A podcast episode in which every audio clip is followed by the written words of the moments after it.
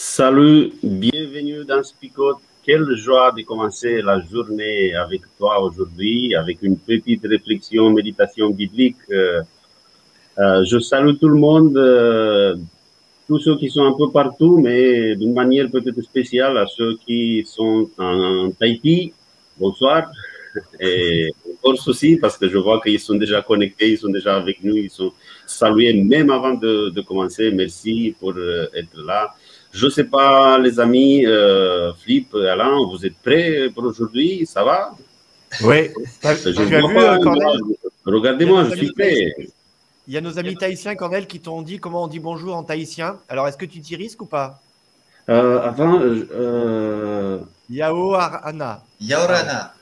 Yaorana. Yawana. Voilà. Et bonsoir, parce que c'est bonsoir plutôt. Ah, ça, on verra après. Comme je vous disais, euh, je suis prêt. Regardez-moi, je suis là à l'ombre, là, euh, parce qu'il risque de, faire chaud aujourd'hui, je ne sais pas. Alors peut-être chez toi, mais chez nous c'est pluie, hein, normalement annoncé aujourd'hui. Mais bon, euh, je vois que tu es optimiste. Ah, ah ok. C'était plutôt pour le texte d'aujourd'hui, pas pour le soleil. C'est pour se mettre à, à l'abri de cette attitude de Jonas parce que euh, il me semble qu'elle est un peu contagieuse, l'attitude de, de, Jonas. Il est toujours euh, mécontent, il est fâché, il est toujours en colère. Bah, je me mets à l'abri, peut-être que ça ne me touchera pas. bah, je vous invite à voir ensemble le texte, après on va, on va revenir euh, pour les commentaires.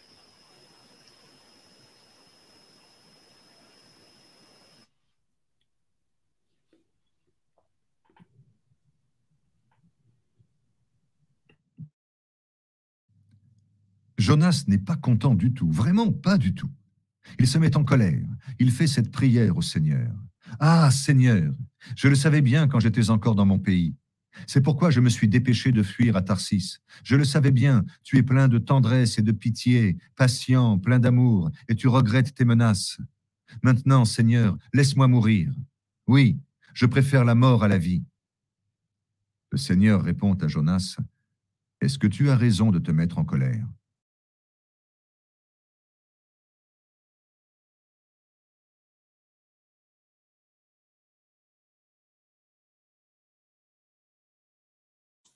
Alors, petit bug, désolé. Donc, je continue la lecture du texte. Jonas sort de la ville et il s'arrête à l'est de Ninive. Là, il se construit un abri et s'assoit dessous, à l'ombre. Il veut voir ce qui va se passer dans la ville. Alors, le Seigneur Dieu fait pousser une plante au-dessus de Jonas. De cette façon, il aura de l'ombre et sera guéri de sa mauvaise humeur. Jonas est rempli de joie à cause de la plante. Mais le jour suivant, un peu avant le lever du soleil, Dieu envoie un ver. Le ver pique la plante et la plante sèche. Puis, quand le soleil se lève, Dieu envoie de l'est un vent brûlant. Le soleil tape sur la tête de Jonas. Il va bientôt s'évanouir. Alors, il souhaite la mort et dit, Je préfère la mort à la vie.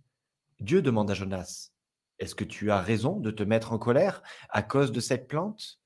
Jonas répond, Oui, j'ai bien raison de me mettre en colère et de souhaiter la mort. Le Seigneur lui dit, Toi, tu as pitié de cette plante, pourtant, elle ne t'a demandé aucun travail. Ce n'est pas toi qui l'as fait pousser.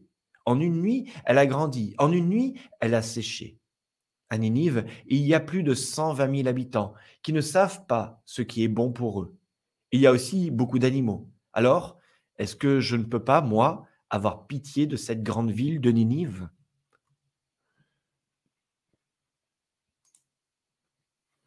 Désolé les amis pour le petit bug.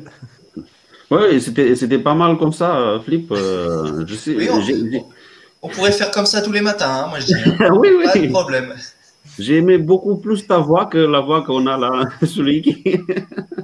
non, mais je tiens à dire que la personne qui a lu le texte, dans la, dans la première partie, ça m'a resurpris quelque part, parce que c'est vrai que quand on se lit le texte pour soi, euh, ou quand on entend quelqu'un le lire, cette partie où euh, Jonas se plaint de Dieu et dire Ah, je savais que tu étais un Dieu gentil, je savais que tu allais leur faire pitié, etc.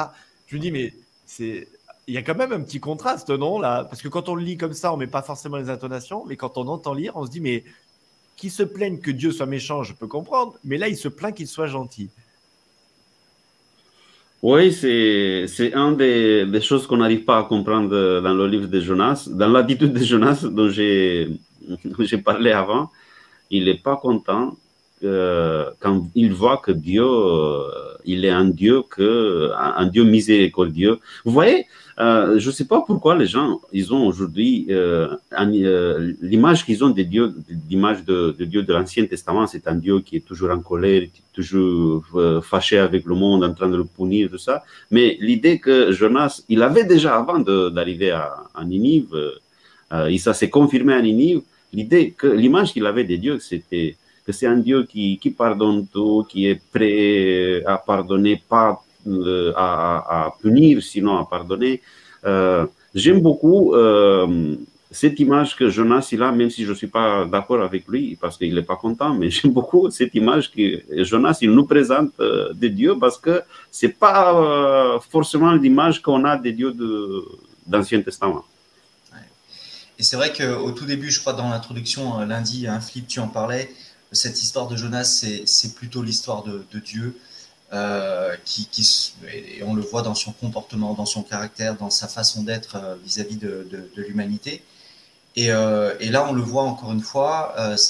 Et, en même temps, ce Jonas, sa colère, c'est peut-être, il me semble, hein, c'est peut-être le fait que son, peuple à lui, le peuple d'Israël, eh bien, n'agit pas comme ce peuple étranger. Et du coup, comment, garder pour soi euh, et uniquement pour soi les, bontés du Seigneur. Et, il y a aussi cet aspect, mais, mais je ne voulais pas aller à Tarsis, pardon, je ne voulais pas aller à Ninive, je préférais aller à, Tarsis parce que quelque part, je ne veux pas euh, que cette bonté, elle se déverse aussi sur, sur ce peuple étranger, ce peuple ennemi au peuple d'Israël. Et il y, a de ça dans, dans le mécontentement de, Jonas, euh, parce qu'effectivement, ce Dieu est un, est un Dieu bon, et je savais qu'il était bon, et le risque, c'était que, eh bien, il déverse sa bonté sur ses étrangers. Ah, malheur. Ouais, moi je reviens sur ce que tu viens de dire, et c'est ce que je disais au début de semaine, en effet. Sur, euh, on a souvent la lecture de ce texte au travers du personnage de Jonas. Et je trouve intéressant de faire la lecture inversée, c'est-à-dire que de, comme si Dieu avait écrit ce livre-là, quelque part, et il racontait ses déboires avec les humains, quelque part. Et là, c'est euh, les déboires de Dieu avec Jonas, si je peux me permettre ce, titre. Et euh, il y a, vous, vous rappelez de ce film, euh, ce vieux film avec qui s'appelait Bruce Tout-Puissant? Ça vous dit quelque chose ou pas? Oui.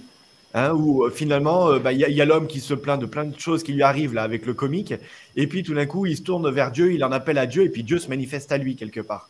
Bah, j'ai l'impression que c'est un peu la même chose, c'est-à-dire que là, tout d'un coup, on a l'histoire de l'humanité vue de la part de Dieu, et c'est pour ça que cette phrase là où euh, on voit Jonas se plaindre de Dieu, de sa gentillesse, de sa, de sa clémence, de sa bonté, on se dit mais tiens, c'est exactement, si on se mettait à la place de Dieu, c'est exactement ce que Dieu pourrait dire, mais en disant oh, mais vous vous plaignez parce que je suis trop gentil c'est quand même dingue cette histoire.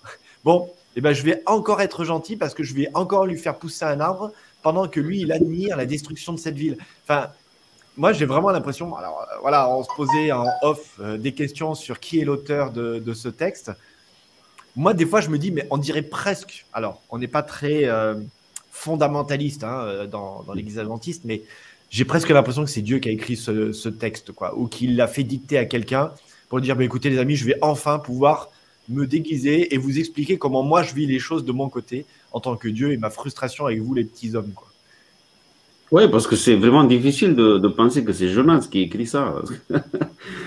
euh, parfois, quand on écrit sur nous, bah, on essaie de, je sais pas, de maquiller un peu l'histoire. Mais là, non, l'histoire, elle est, elle est euh, brute, non comme comme euh, c'est passé.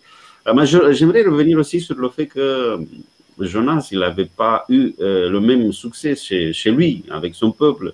Et ça, ça l'étonne d'un côté et ça le met en colère peut-être parce qu'il se dit, bah, j'ai prêché toute ma vie, j'ai jamais eu cette réaction. Là, j'arrive à Ninive, un peuple que j'aimerais que soit détruit, bah, détruit, bah, j'arrive là et tout d'un coup, bah, il commence à, réagir comme ça. Et je crois que il pensait utiliser la destruction de Ninive comme illustration pour la suite, après, pour la, la prédication. Parce que vous voyez, une histoire d'une repentance comme ça, ça ne donne pas le même effet que la destruction d'une ville. Et il y a qui aujourd'hui font la, la, même chose. Ils utilisent des exemples comme ça pour faire peur. Vous voyez, allez, sinon, si vous ne repentez pas, bah, il y a Dieu qui va détruire parce qu'on a déjà des exemples dans la Bible ou la, la ville à côté qui a été, qui a été détruite.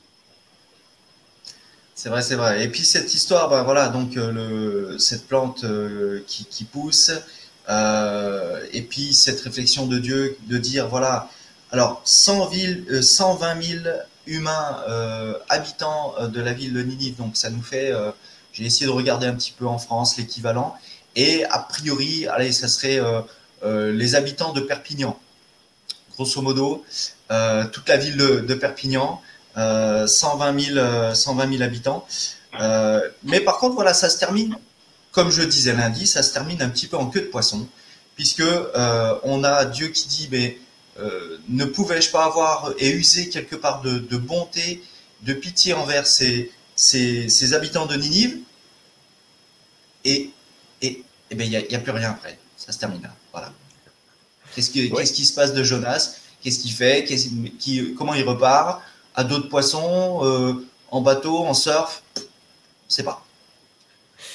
Alors, il y a la frustration de cette fin, et puis il y a la frustration, et je rebondis sur la remarque de, de Mylène, en fait, sur ce qu'on pense réellement de la justice de Dieu.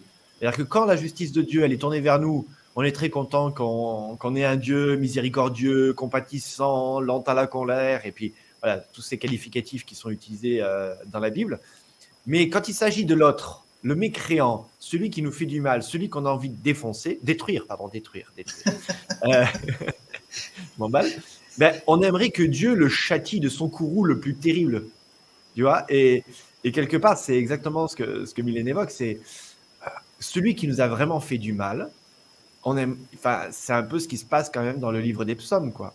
Quand David écrit ses psaumes, Seigneur, fais tomber sur eux ta sentence, détruis-les du plus petit au plus grand voilà, on a envie d'une justice divine qui nous fasse justice, mais en fait, on s'en moque si c'est juste. Ce qui est important, c'est que ça nous fasse du bien. Et euh, voilà, on se plaint d'un Dieu cruel, mais en fait, euh, non, on aimerait un Dieu cruel vis-à-vis -vis des autres, mais pas vis-à-vis -vis de soi. Ah, Cornel, ah, il est revenu, mais Cornel, il n'est pas revenu avec le, le micro. micro. Oh là là, c'est la troisième fois dans une semaine, ouais. c'est pas ça. ça. Oui, parfois on a, parfois on a le même discours, mais c'est un peu, euh, on, on, va un peu plus loin parce qu'on se dit, bah, on ne peut pas rien faire parce que il faut qu'on reste quand même euh, gentil avec les autres, mais on se dit, bah, c'est Dieu qui va agir. Non, je t'aime, mais après, avec moi, ça passe, mais avec Dieu, ça passera pas. Il t'attend là que Dieu intervienne, qu'il fasse quelque chose, euh, en, sorte de, vengeance que tu peux pas faire parce qu'il faut garder quand même une même, une, idée de toi que tu es gentil, t'es pas, t'es pas comme ça.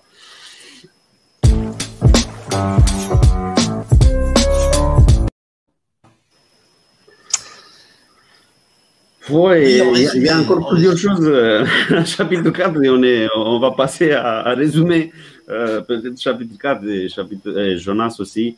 Euh, je vois là, en Jonas, je vois un peu la, la, personne qui, qui, qui prêche aujourd'hui, hein, qui donne son message, parce qu'il a un message à, à, donner, et après il se retire quelque part, il attend là. Il ne participe pas à, la vie de la, de la ville, de la société, il est juste là pour donner des messages, après il se retire chez lui, il a ses problèmes, il. Parce que je m'imagine, vous voyez, il y avait des enfants là, il attendait vraiment Jonas que Dieu, il détruit euh, la ville. Euh, euh, sans rien faire. Il y avait des enfants là, il y avait, et quand il a vu la réaction de, ceux qui étaient là, pourquoi il ne se met pas à côté d'eux pour leur dire il faut faire ça, il fallait faire ça, parce qu'il s'agit des, il s'agit des païens, ils ne savaient pas quoi faire pour se mettre, euh, on va dire, se mettre bien avec euh, Dieu. pourquoi il n'est pas là pour proposer des conférences, je ne sais pas, de toutes sortes de conférences, des familles pour aider, pour se mettre à côté des enfants. tu t'emballes, tu t'emballes. Il y a des enfants là. Mais non, il, est, il se met à l'abri. Il est vraiment content quand il y a une plante qui pousse à côté de lui, qui, fait, qui lui fait l'ombre. Il y a le contraste, un contraste extraordinaire. Il est vraiment content, plein de joie. La Bible nous dit comme ça, il est plein de joie pour une plante qui a poussé parce qu'il a de l'ombre, mais il est vraiment mécontent parce que Dieu n'a pas détruit les enfants qui avaient, je dis que les enfants, mais il y avait beaucoup de monde là, 120 000 personnes, que Dieu n'a pas détruit ça. Ouais, encore une fois, moi je me mets à la place de Dieu. Enfin, quand on lit, nous, cette histoire-là, ça nous aide à nous mettre à la place de Dieu, je trouve. Et euh, c'est extraordinaire parce qu'on se dit, quand on lit cette histoire, on se dit, mais c'est quand même dérisoire la compassion que Jonas a pour cet arbre. Quel égoïsme de penser qu'à lui euh, et d'être sous le soleil pendant que des gens vont être détruits par le feu du ciel.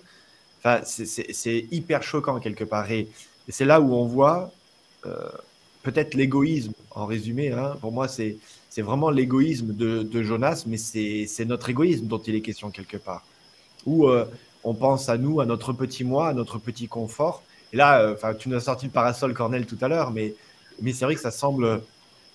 J'ai pas de mots, parce qu'après Alain, il va me taper dessus, il va dire que j'ai encore mal parlé, mais euh, j'ai pas de mots assez forts pour décrire cette situation où c'est tellement révoltant quelque part cette attitude de Jonas. Et pourtant, c'est une attitude qui est vraiment décrite comme étant l'attitude humaine quelque part. Et de se dire, voilà, mais toi, tu te réjouis de ton petit confort, de ton arbre, tu te plains du vent et du soleil, alors que eux vont mourir. Ils sont 120 000, c'est quand même pas rien, quoi.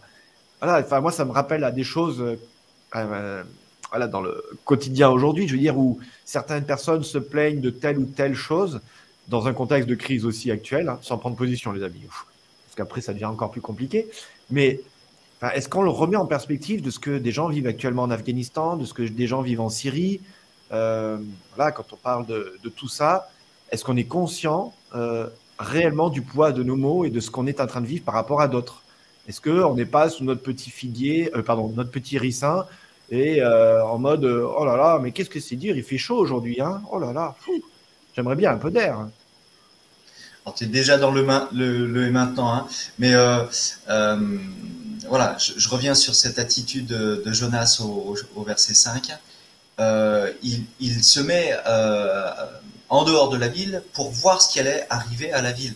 Il est encore persuadé que, euh, bah, que Dieu va peut-être revenir sur cette parole qu'il vient de dire, de bonté, de miséricorde, et peut-être il est là en train de d'espérer que effectivement Dieu va, faire descendre le feu du ciel et que cette ville va, va vraiment être détruite. Donc il, est en même temps, il entend, il est fâché, et en même temps, il se dit, il reste peut-être encore un espoir. Mais l'espoir, il est inversé. Quand, on parle d'espoir, c'est un espoir de, bonté, un espoir de, euh, que, de restauration ou de, bien-être. Et là, pour lui, c'est, ah, il reste peut-être un espoir que le feu va descendre. Bon, c'est contraste, c'est complètement euh, un Jonas qui qui, euh, ne comprend pas ce que Dieu, le caractère d'amour de Dieu, quoi.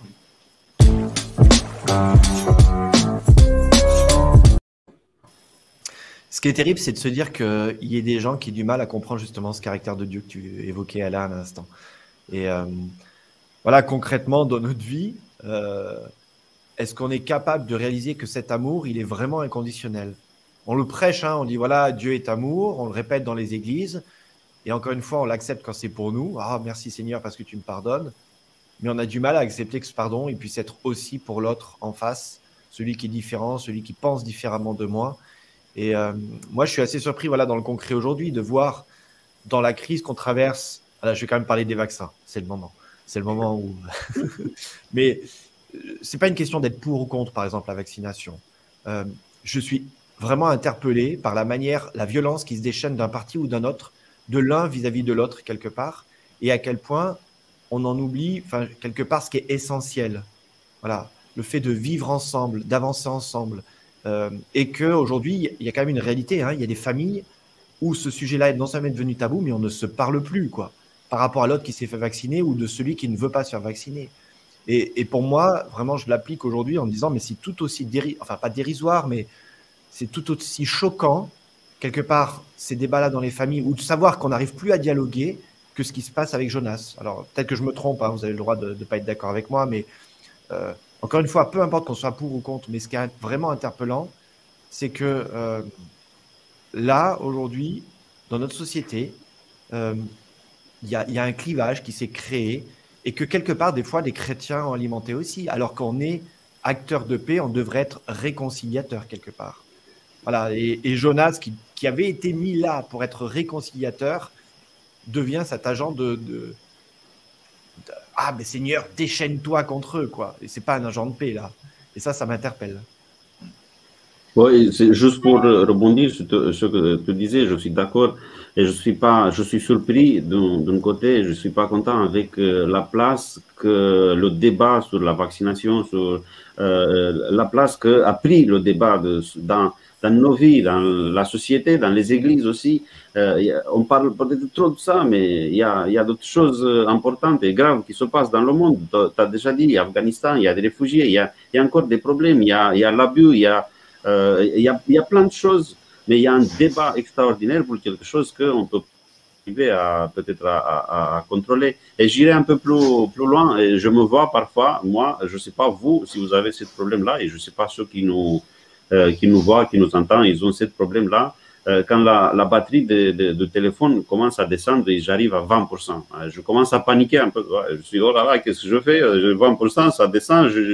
J'essaie de trouver une solution. Et voilà, j'ai pas un chargeur, j'essaie de me brancher quelque part. Je suis dans la rue, je rentre quelque part pour me brancher parce que si ça descend, je perds mon contrôle de la batterie, mon téléphone, j'ai pas plus de téléphone. Et après, la joie que j'ai quand, ça commence à, à charger, tu vois. Y a un monde qui, qui, qui, qui, est en train de se fondre autour de nous, mais, moi, je suis content que j'arrive à, charger mon téléphone et j'ai plus de 20% parce qu'en dessous de 20%, c'est rouge, c'est mort. Vous voyez, c'est un peu ça, c'est caricatural peut-être, mais c'est un peu ça ce qui se passe dans le monde aujourd'hui. Ouais, moi je suis complètement d'accord avec toi, euh, Cornel. Euh, le, regard euh, que l'on a sur les choses, il est, il est parfois hallucinant. Quoi, hein. Là, je on, vient d'assister à un miracle, 120 000 personnes. Alors, je suis d'accord avec toi, Flip, que dans le lot, il y a peut-être des personnes, un petit peu comme le, peuple d'Israël, 2 millions de personnes qui sortent, et on s'aperçoit qu'ils n'étaient pas tous euh, bien ancrés en Dieu. On est d'accord. Mais là, as, voilà, on, nous annonce que 120 000 personnes vont, sont épargnées. C'est pas qu'ils vont être épargnés, sont épargnés par, euh, par Dieu. C'est une joie immense. Le ciel se réjouit de, de ça. Je veux dire, quand euh, un, une personne se convertit, le, ciel se réjouit. Là, 120 000 personnes, le ciel est, en liesse, je ne sais pas comment. Voilà. Et, on a un, Jonas qui, euh, voilà, qui, qui, ne voit pas cette bonté, qui ne voit pas cette joie, cette liesse qu'il y a dans, dans, le ciel. Et lui, il est obnubilé par, euh, par euh, sa petite personne. Et qu'encore une fois, eh bien, ce, ce Dieu ne détruit pas cet ennemi. Et donc, voilà, j'en reviens à moi. Euh, je, ne vois pas non plus, peut-être, je passe à côté de, des miracles de Dieu qui se font ici et là. Et je suis attaché à ma petite personne et, euh, comme tu le dis, Cornel, peut-être à mon, portable qui, euh, qui effectivement n'a pas assez de batterie et où, voilà, c'est aberrant, quoi. Ouais j'aime bien ce lien que tu fais, Alain, en disant, mais est-ce qu'on est, est, qu'on est capable de se réjouir de ce que Dieu fait de manière extraordinaire, alors que finalement, des fois, on est concentré sur notre petit moi euh, existentiel. Quoi. Enfin, c'est quand même vraiment interpellant, euh, encore une fois, cette histoire de Jonas. Mais je suis convaincu, les amis, peu importe qui a écrit le livre de Jonas, que euh, là, ce livre de Jonas nous révèle vraiment l'attitude, le cœur de Dieu. Et, et pour moi, c'est comme ça que je veux vraiment lire ce livre de Jonas. Oui, Jonas, enfin, je ne dis pas qu'il n'est pas important, mais ce, livre me parle vraiment davantage de cet amour inconditionnel de Dieu, plus que, l'histoire d'un gars comme qui s'appelle Jonas quelque part. Mais euh, voilà, ça, nous met vraiment en. Pour moi, c'est un vrai miroir de notre vie de, de petit bonhomme sur Terre euh, et de le mettre en perspective et que ça me questionne. Hein. en disant, OK, c'est quoi tes priorités? C'est quoi qui est vraiment important pour toi? Ton petit... Euh, alors moi, quand j'étais petit, j'avais un ricin dans mon jardin. J'ai planté des graines de ricin. C'est une très jolie fleur, c'est une très jolie plante, mais qui meurt euh, en hiver. Alors euh, peut-être que ça dure plus longtemps dans, ces pays, dans les pays en Israël ou ailleurs. Mais comment tu peux te réjouir d'une plante que as rien fait, par laquelle tu n'as rien fait? Parce que le ricin, tu plantes la graine, il n'y a rien à faire. Hein. Il n'y a pas de taille, il n'y a pas d'arrosage à faire, ça pousse ou ça pousse pas. Et, et, et tu te préoccupes pas de l'univers, de ces centaines de milliers de personnes. Voilà, là, enfin, je trouve qu'il y a une application extrêmement concrète pour nous aujourd'hui. Et sortez le sacre et la cendre, les amis. Hein. Allez vous poser des questions. Enfin, on va se poser des questions, quoi.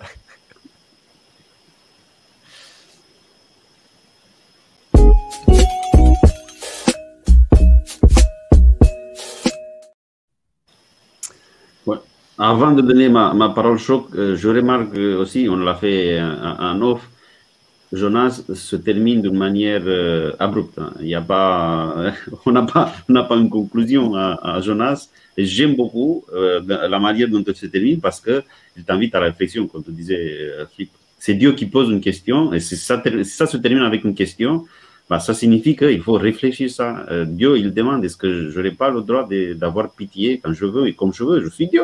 Enfin, c'est pour ça que ma parole choc, c'est euh, soyez pas surpris. Dieu, il est bon. Alors moi, j'ai dans la continuité, on est à Hollywood et c'était Hollywood avant Hollywood avec Jonas. Parce que vous savez, des fois, vous regardez un film à Hollywood et il y a une histoire qui est racontée et tout d'un coup, c'est terminé. Et là, tu dis, mais mais on aurait aimé, ils se marièrent, eurent beaucoup d'enfants, partir la main dans la main, etc. Il, y a, il manque la fin. Et eh ben, moi, ma parole choc, c'est notre histoire, elle est à écrire.